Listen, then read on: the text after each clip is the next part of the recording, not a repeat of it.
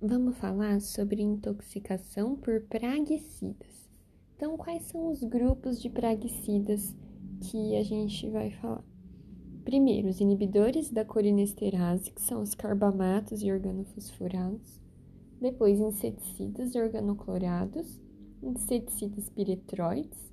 Os herbicidas, que na verdade a gente vai subdividir em herbicida glifosato e o paraquat e também os rodencidas. Então, vamos iniciar falando dos inibidores da colinesterase, que são os carbamatos e os organofosforados. Como que eles vão agir? Né? O próprio nome já diz, o grupo, né? Eles vão inibir a colinesterase. A colinesterase é uma enzima que faz a degradação de acetilcolina. Se eu, se eu inibo quem degrada a acetilcolina, eu tenho um acúmulo, um aumento da acetilcolina nas sinapses colinérgicas. Portanto, os efeitos, né, os sintomas vão estar todos associados a efeitos de sistema nervoso parasimpático. No caso dos carbamatos, essa inibição enzimática ela é reversível e vai ter reativação espontânea e rápida da enzima, então é menos pior. Já o organo fosforado, ele estabelece uma, uma ligação mais estável com, com a enzima, então poderá ser lenta a recuperação ou até mesmo não acontecer é, recuperação, pode ser irreversível.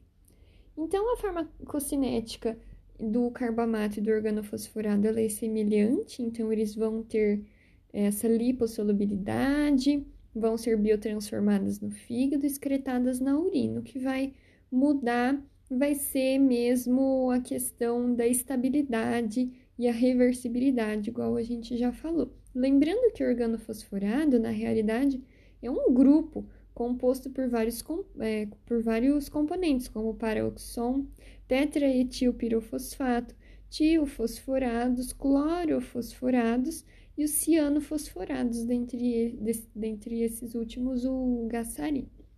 As manifestações elas vão ser associadas ao sistema nervoso parasimpático, como eu falei, sendo muscarínicas mais associadas às mucosas, como hipersalivação, sudorese, lacrimejamento, hipersecreção brônquica, bradicardia, vômitos, diarreia, nicotínicas, como hipertensão, midríase, é, miose também pode acontecer, fasciculações, fraqueza muscular e paralisia de músculos respiratórios com hiporreflexia. Já manifestações é, agudas centrais vão envolver agitação, labilidade emocional, ataxia, confusão, tontura, cefaleia, convulsões e coma. Manifestações mais tardias podem envolver distúrbios ácido básicos, metabólicos e hidroeletrolíticos. Síndromes intermediárias, que é aí um período dentre 24 a 96 horas da exposição ao inibidor da colinesterase, ao praguicida, vão envolver fraqueza e paralisia de musculaturas proximal e respiratória, principalmente com os órgãos fosforados. Já mais tardiamente, 7 a 21 dias após a exposição, eu vou poder ter polineuropatias tardias e também desordens neuropsiquiátricas, como sonolência, ansiedade, é, memória afetada, fadiga, delírios, agressividade e alucinações. O diagnóstico ele é clínico, poderá ser feita na intoxicação aguda medição da colinesterase plasmática, que vai estar tá baixa, né? Porque ela vai estar inibida.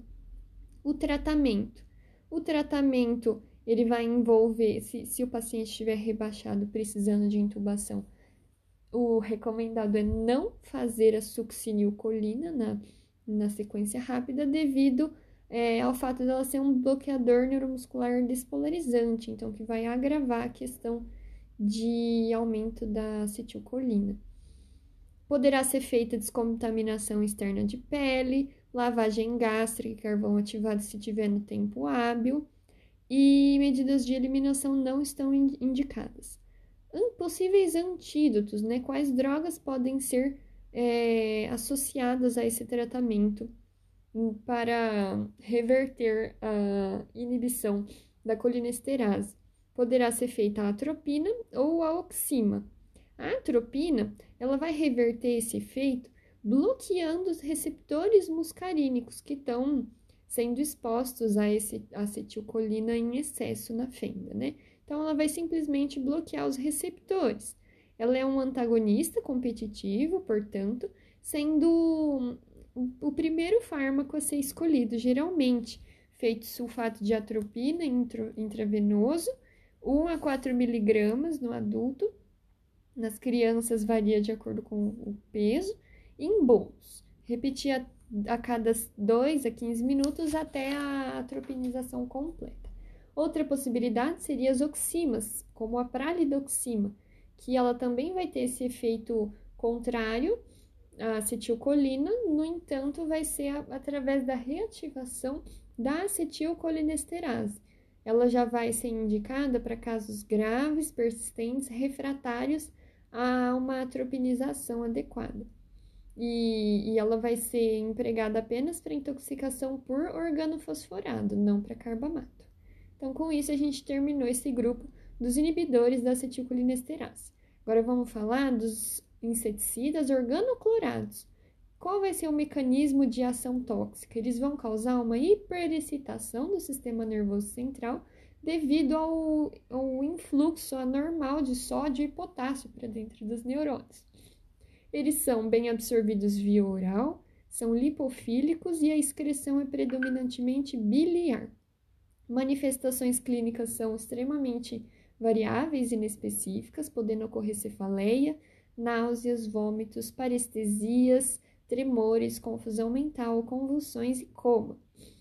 O tratamento vai envolver descontaminação externa, se em tempo hábil fazer a lavagem gástrica com carvão ativado e não existe um antídoto específico para essa classe de inseticida. Agora vamos falar dos inseticidas piretroides. Quais são esses inseticidas piretroides? Vão ser piretrina, permetrina, aletrina e deltametrina. Vão agir contra ácaros, piolhos e pulgas, né? Não só não só em, no meio ambiente, né, mas até mesmo por infestações da pele. Pode ser empregado. Eles também vão ter um mecanismo de hiperestabilidade do sistema nervoso central, prolongando a despolarização dos canais de sódio. E além disso, eles vão ter um papel, podem ter um papel de inibir o GABA, que é depressor do sistema nervoso central, predominando, portanto, essa ação de estabilidade, de hiperexcitação do sistema nervoso central. Ele é bem absorvido via oral e inalatória, pouco absorvido pela pele. Eles são lipofílicos, metabolizados pelo sistema enzimático CYP450 e eliminados na urina. As manifestações clínicas vão variar, tendo destaque os fenômenos alérgicos, que vão simular rinite, asma, pneumonite e broncoespasmo. Além disso, vão ser relatados sintomas neurológicos, como neuropatias, formigamento, queimação, cefaleia, salivação, tontura, vômitos, irritabilidade também podem acontecer. O tratamento é lavagem abundante do local exposto, preferencialmente com água corrente. É, se, fiz, se ocorrer exposição ocular, seria lavagem com soro fisiológico. Não existe um antídoto específico e as medidas de eliminação não são indicadas. Vamos falar agora do herbicida glifosfato. O herbicida glifosfato, a ação dele de intoxicação seria mais pelo seu efeito irritante, ele é corrosivo para o trato gastrointestinal.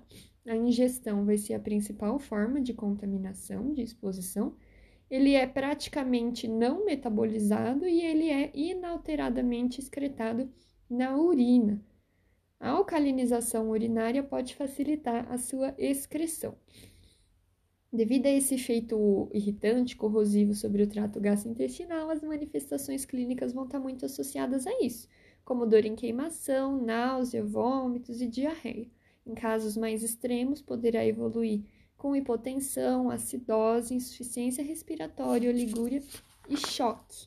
O tratamento seria é, mais de suporte. A descontaminação ela não, não é muito certa se é realmente benéfica.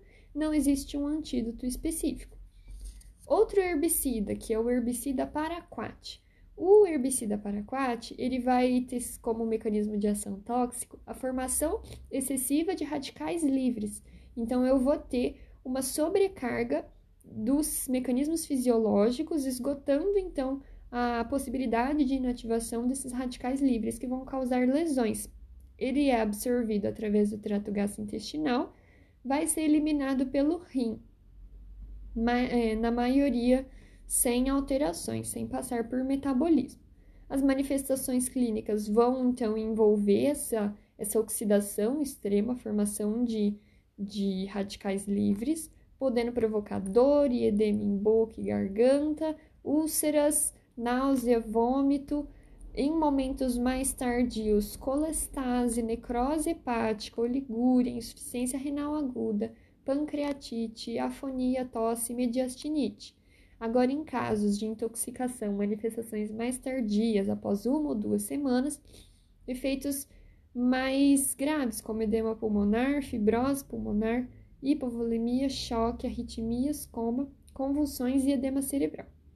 Uma coisa importante nessa intoxicação pelo herbicida paraquat, o ideal é você não suplementar o oxigênio. Então, não dá oxigênio para esse paciente, porque ele pode acelerar a toxicidade, aumentando ainda mais a formação dos radicais livres e predispondo surgir fibrose pulmonar.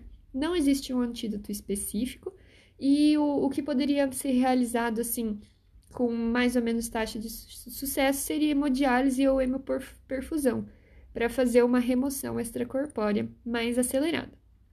E por fim, o último grupo que a gente tem para falar são é, é, os rodencidas, intoxicação por rodencidas, raticidas. Podem, existem vários grupos. A gente vai falar aqui, tem o mono fluoracetato de sódio. Ele é um inibidor enzimático no ciclo de Krebs, é um veneno extremamente potente, poderá causar agitação, alterações de trato gastrointestinal, ansiedade, estupor e coma. Não existe antídoto específico para ele. Também existe o, o aldicarb, que é o chumbinho. O aldicarb ele inibe a ação da acetilcolinesterase e vai ser extremamente é, potente também é, como raticida e é, possível causador de intoxicação.